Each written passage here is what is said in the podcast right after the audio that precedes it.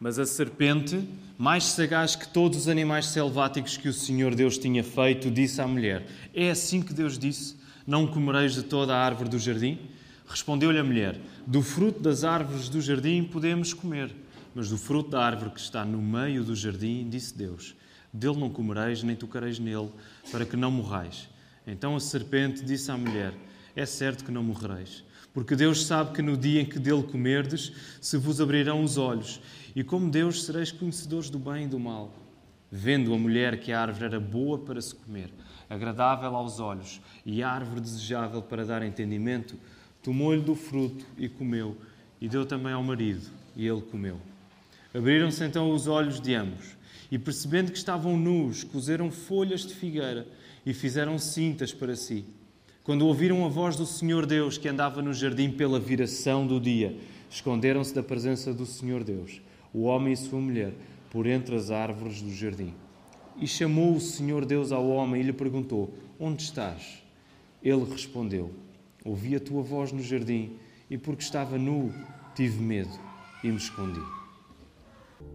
Estamos de pé, vamos aproveitar o momento para nos saudarmos, cumprimentarmos uns aos outros, virando para o lado, para trás, para a frente, com as devidas precauções e distâncias.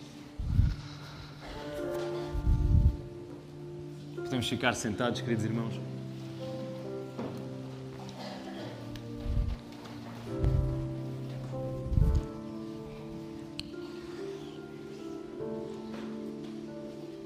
O sermão desta manhã quero afirmar que com Deus viver a sério é dar o peito às balas.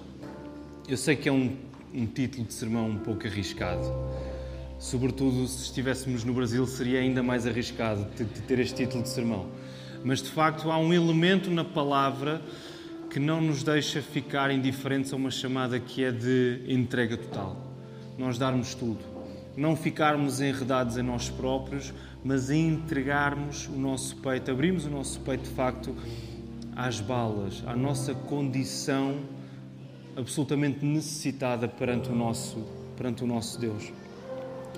E quero ver convosco que uh, o modo natural como lidamos com os nossos erros é a fuga. A maneira mais normal, mais imediata como nós lidamos com as nossas falhas, com os nossos pecados, é fugir. É isso que nós lemos agora em Adão, neste verso 10, onde vamos estar particularmente concentrados. Deus acaba de chamar Adão e pergunta: Onde estás? E Adão responde: Ouvi a tua voz no jardim e, porque estava nu, tive medo e escondi-me. E de facto, nós vemos esta tendência em Adão de fugir do erro que ele fez, de tentar encontrar no seu discurso alguma explicação plausível que pudesse aliviar o peso da sua culpa. E por isso nós vivemos mais preocupados em fugir dos efeitos do nosso pecado, nós vivemos mais preocupados em fugir dos efeitos dos erros que cometemos, efeitos esses que nós já sentimos sobre nós, e menos preocupados em assumir a nossa própria culpa. E queridos irmãos, queridos amigos, o que eu vos quero dizer e que a palavra vos está a dizer, nos está a dizer esta manhã é que viver a sério, viver de facto a sério, não é sermos exímios explicadores de nós mesmos. Não é nós chegarmos a um ponto em que sabemos explicar muito bem a nossa própria vida. Mas viver a sério é confiarmos a nossa vida nas mãos do único que a pode resolver mesmo, que é Cristo. E por isso nós queremos orar nesta hora mais uma vez. Vamos pedir ao nosso Deus que nos dirija a Sua palavra. Vamos orar. Senhor, se não for a tua palavra aberta, nós ficamos perdidos em nós próprios. Tens de ser tu, com a tua voz, a vir ao nosso encontro e a destapar os nossos corações. Ó oh, Senhor, é isto que nós queremos pedir-te nesta hora. Ajuda-nos a reconhecer a nossa culpa, o nosso pecado que é cometido contra ti, Senhor, tu que és santo, e a nossa necessidade urgente de um Salvador poderoso como é o teu Filho Jesus Cristo. Ajuda-me a pregar, Senhor, dá-me as palavras certas, que aquilo que, Senhor, eu esteja a dizer seja a tua palavra e não a minha. Traz a tua salvação a este lugar, nesta hora, Senhor. É isto nós queremos pedir e agradecer no nome do teu Filho Jesus. Amém. Estamos entusiasmados hoje, acabamos de presenciar batismos e não há coisa mais alegre do que essa, de nós vermos simbolizado na água aquilo que Deus fez na vida da Rita, na vida do Pedro, chamando-os de uma vida antiga sem Cristo para uma vida nova agora com Ele. Nós estamos muito alegres por isso. Quero recuar um pouco até ao versículo 7. Nós estamos numa série de sermões que trata essencialmente deste capítulo 3 do livro de Gênesis, o capítulo em que o pecado entra no mundo, em que a queda entra, em que há uma separação entre Deus e o homem. E agora quero recuar um pouco até ao versículo 7. Coloquem novamente os vossos olhos no versículo 7 por, uns instantes.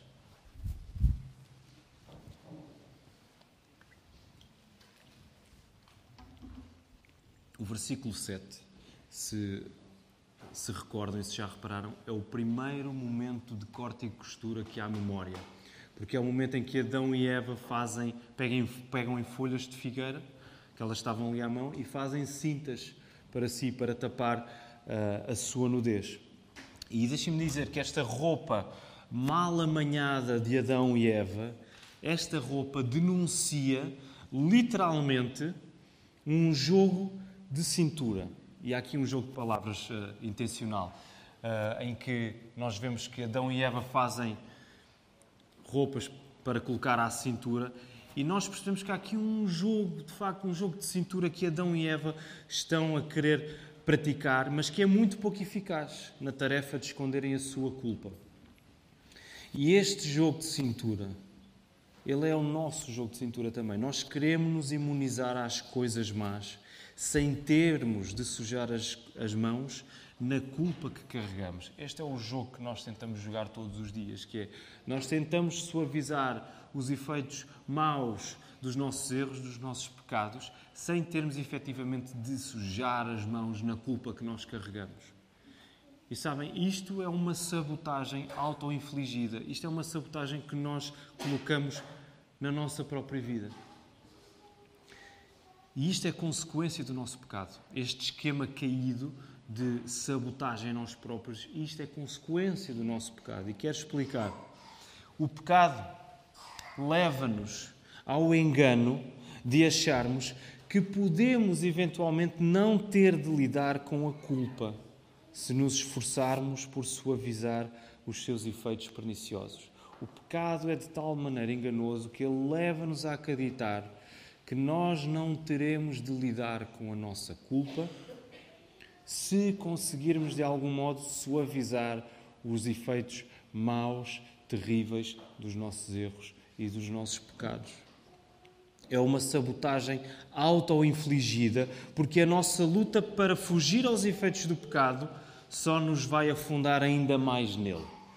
Quando nós passamos a nossa vida a fugir dos efeitos do nosso pecado, a tentar suavizá-los, a tentar amansá-los, a tentar conviver com eles, nós só nos estamos a afundar ainda mais no nosso pecado. Na tentativa de nos livrarmos da nossa culpa, nós tornamos-nos ainda mais culpados, porque fechamos os olhos à única solução possível, que é Cristo.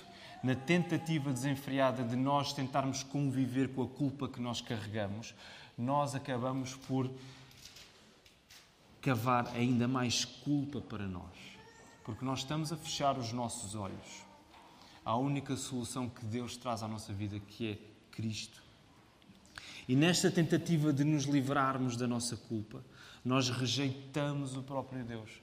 Neste circuito que não tem fim, nós rejeitamos o próprio Deus. E quando lemos a resposta de Adão, aqui no verso 10, nós encontramos medo, encontramos vergonha, encontramos culpa, mas não encontramos confissão. Nós lemos estas coisas todas na resposta de Adão, mas não encontramos Adão a confessar. não encontramos um coração que se diz: Senhor, eu entrego-me a ti. O que nós lemos nas palavras de Adão, e porque o pecado já tinha cavado tão fundo no seu coração, é um mecanismo que está pronto a ser usado. E esse mecanismo é o mecanismo da explicação. Adão, por causa do seu pecado, está pronto a explicar-se diante de Deus, mas não está pronto a confiar nele. Semana passada falámos sobre este choque que há quando Deus vem até nós. Este choque que há na Sua palavra quando Ele vem ao nosso encontro. E neste confronto que Deus provoca, Adão evita expor-se e só quer saber da melhor explicação que pode dar para a culpa que sente. Isto é, é latente no texto. Adão está preocupado em dar a melhor desculpa para o facto de estar escondido. Ele não sabe como é que há de lidar com a, com a culpa que tem. E a melhor maneira que encontra é usar uma desculpa. Senhor, eu ouvi a tua voz, porque estava nu, tive medo e então escondi-me. E não é diferente conosco. Não é diferente conosco. A triste ironia é que, tal como Adão, quando nós nos sabotamos neste circuito caído, do qual não há saída por nós próprios, a triste ironia é que, não tomando nós a nossa própria culpa como nossa, acabamos por acusar-nos a nós mesmos. A ironia é que nós acabamos por nos acusar a nós mesmos. Porquê? Porque a vergonha e o medo, que não temos como evitar, mas tentamos a todo custo tapar, são evidências de que alguma coisa está estruturalmente errada connosco. Todos nós, de uma maneira ou de outra, lidamos com vergonha, lidamos com medo, lidamos com culpa na nossa vida.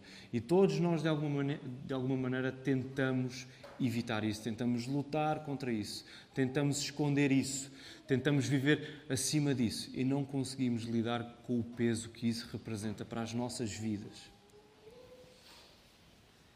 Nós precisamos perceber que tudo isso que nós identificamos em nós são evidências de que há alguma coisa estruturalmente errada connosco tal como havia com Adão.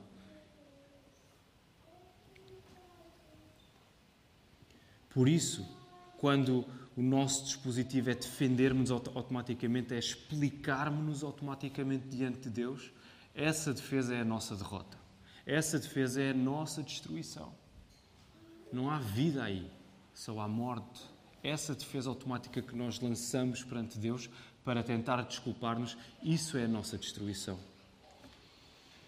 Quando nós teimamos em esconder a nossa culpa através da, da explicação, através da justificação, o peso insuportável da acusação permanece sobre as nossas vidas. Quando nós teimamos em esconder a nossa culpa, em lidar com ela à nossa maneira, o peso da acusação permanece sobre nós e nós não temos como suportar esse peso sozinhos. Nós precisamos de alguém muito mais poderoso do que nós para suportar esse peso por nós longe de ser uma invenção moderna, este dispositivo de nos justificarmos a nós mesmos, de nos explicarmos a nós mesmos, é bem batido, é bem gasto. Reparem, desde Gênesis 3, desde, desde este momento da história, que tem sido muito mais atrativo para o homem parecer uma criatura que se guarda, explicando-se a si mesmo, do que uma criatura que se dá, expondo as suas fraquezas. É muito mais atrativo nós parecermos pessoas que se guardam, que têm explicações muito completas acerca de si mesmo, do que pessoas que se expõem, do que pessoas que se dão. E devemos reconhecer a nossa, a nossa um, hesitação em lidar com este tipo de pessoas que automaticamente vêm ter connosco. Olha, eu quero te confessar alguma coisa. Nós ficamos logo, espera lá. Eu não sei se estou muito interessado em saber esse tipo de coisas acerca da tua vida. Eu tenho o meu espaço, eu tenho esta minha explicação, fica na tua própria explicação e lidamos bem um com o outro assim.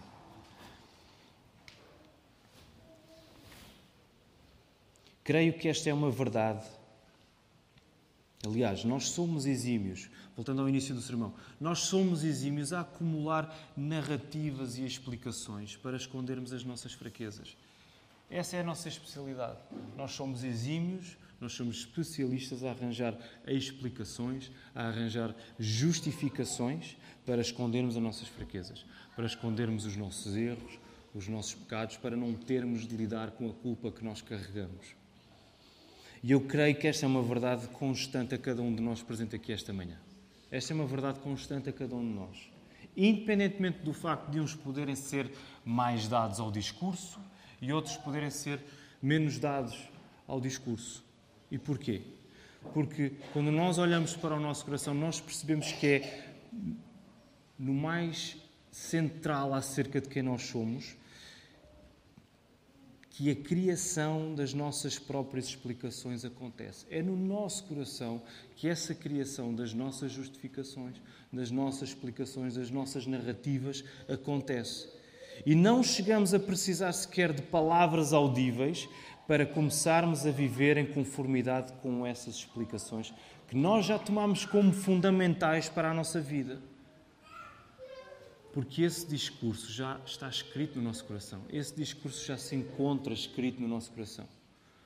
Alguns de nós podem ter a necessidade de verbalizar e de contar a meio mundo as explicações que nós próprios conseguimos elaborar para mostrar quem somos e para lidarmos com, com, com os nossos erros e com as nossas falhas e com a nossa culpa. Outros de nós não, não sentirão essa necessidade. Mas o mais importante é que esse discurso de engano já está escrito no nosso coração. E nós já tomamos isso como a coisa mais fundamental acerca de quem nós somos, para vivermos em conformidade com isso. A nossa própria explicação, por causa disso, a nossa própria explicação da nossa culpa, torna-se o nosso Deus e a nossa salvação essa explicação torna-se aquilo a que nós nos vamos agarrar para nos sentirmos melhor, aquilo que nós nos vamos agarrar para conseguirmos suportar o peso. Isso vai se tornar o nosso Deus, isso vai se tornar o nosso ídolo, vai se tornar a nossa salvação. E por isso eu quero perguntar esta manhã: até que ponto é que a tua vida toda, até aqui, não tem sido uma grande narrativa bem explicada por ti mesmo? Para não teres de lidar verdadeiramente com ela?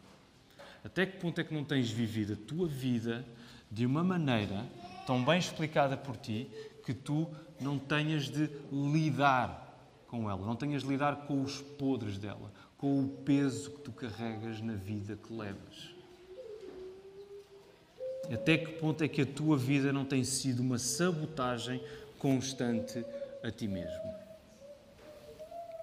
E nós podemos comprovar esta sabotagem na maneira como, corrompidos pelo pecado, nós reagimos à palavra de Deus. Já vimos isso no exemplo de Adão. Adão reage negativamente quando ouve a voz de Deus no jardim. Ele esconde-se, ele retrai-se, ele fecha-se. A nossa primeira reação à palavra é de atrito, é de incómodo, é de repulsa, é de rejeição. Porque a palavra inevitavelmente confronta e coloca a nu a nossa desobediência. E por isso nós reagimos mal, naturalmente.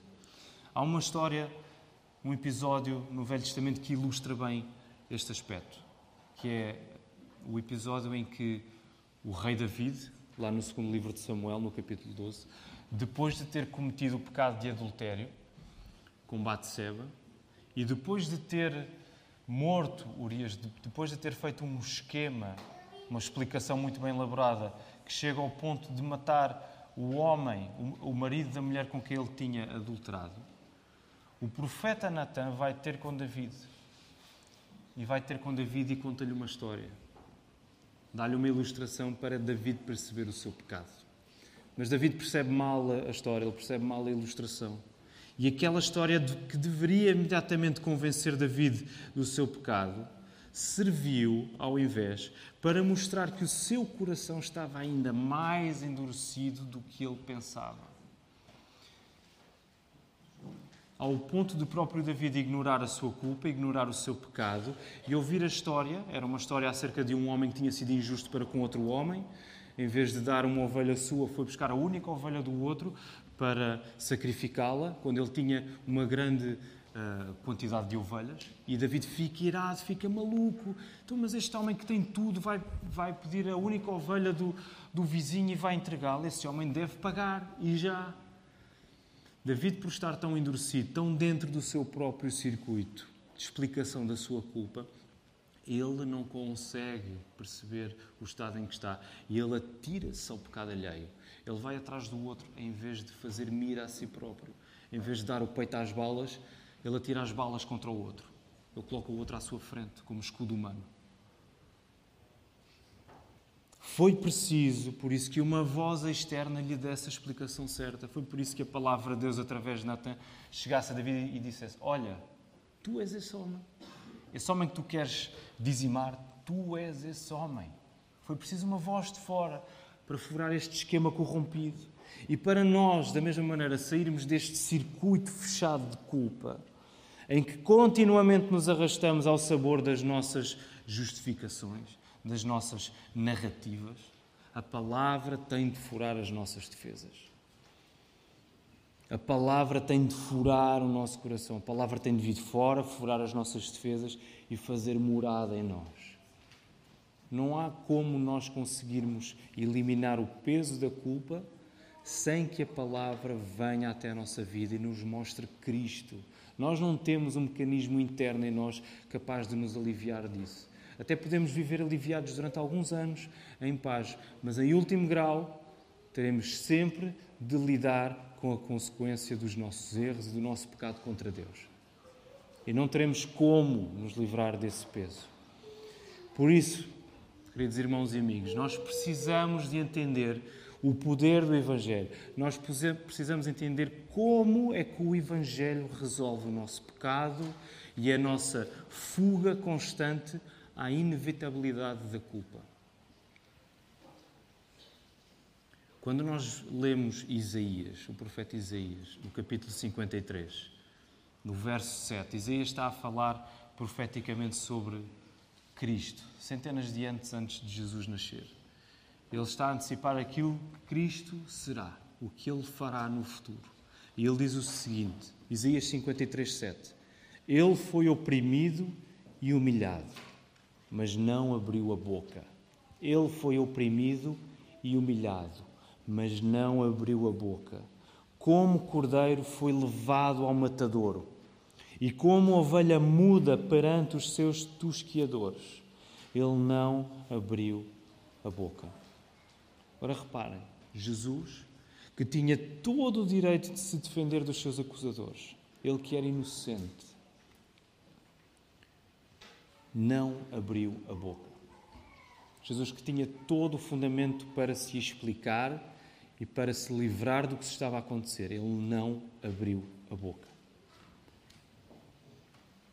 Jesus escolheu sofrer a morte a ter de se explicar, quando tinha todo o fundamento para ser considerado inocente. Ainda hoje lemos um texto em João 18 que relata parte do interrogatório que Pilatos fez a Jesus. E nós vemos lá Jesus a responder, algumas vezes, mas as respostas que Jesus dá, as poucas respostas que Jesus dá, nunca, nunca o colocam numa posição em que ele pode ser excusado. Mas colocam-no sempre, cada vez mais, numa posição em que ele vai ser condenado. E por isso a maneira como Jesus nos salvou, a maneira como Jesus nos salva morrendo na cruz, é a maneira como somos chamados a viver. Não te expliques a ti mesmo, não te justifiques a ti mesmo, mas dá o peito às balas. Ainda hoje o que vimos aqui, a Rita e o Pedro a descerem às águas e a voltarem para cima. O que estava ali simbolizado era, quer da parte da Rita, quer da parte do Pedro, eles assumirem que eles desistiram de tentarem explicar-se a si próprios, de tentarem fazer algum tipo de cobertura para a sua culpa e que eles entregaram isso nas mãos de Cristo. Foi o que nós vimos acontecer. Cristo transformou a vida do Pedro e da Rita de tal maneira que eles desistiram de lidar com a culpa que eles carregam para entregar isso nas mãos de Cristo. Porque só Cristo tem o poder de resolver isso em nós.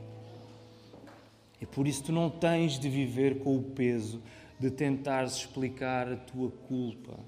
Porque Jesus, para te salvar, Jesus, para te salvar, não deu uma explicação. Jesus, para, salvar, para te salvar, deu a sua vida. E por isso quero terminar dizendo: A palavra chama-nos a confiar em Jesus, a dizer que nele teremos vida e vida em abundância. Até que assumas a tua culpa e a entregues a Jesus em arrependimento, tu ainda não começaste a viver a sério. Até que tu assumas a tua culpa, o peso que tu carregas, que tu não consegues suportar, eu sei que tu não consegues suportar, até que tu assumas isso e entregues isso nas mãos de Cristo, em arrependimento e em fé, tu ainda não começaste a viver a sério. E por isso o convite é: vem para a luz. Vem para a luz e confia naquele que tem o poder de resolver a tua vida, aquele que tem o poder de retirar a tua culpa, porque ele a carregou sobre si mesmo quando estava na cruz. Jesus não usou de desculpas para se safar. Jesus não usou de explicações. Jesus confiou no Pai e Ele deu a sua vida para que nós possamos viver a confiar nele e não dependentes das explicações que nós continuamente carregamos sobre nós. Que o Senhor nos ajude.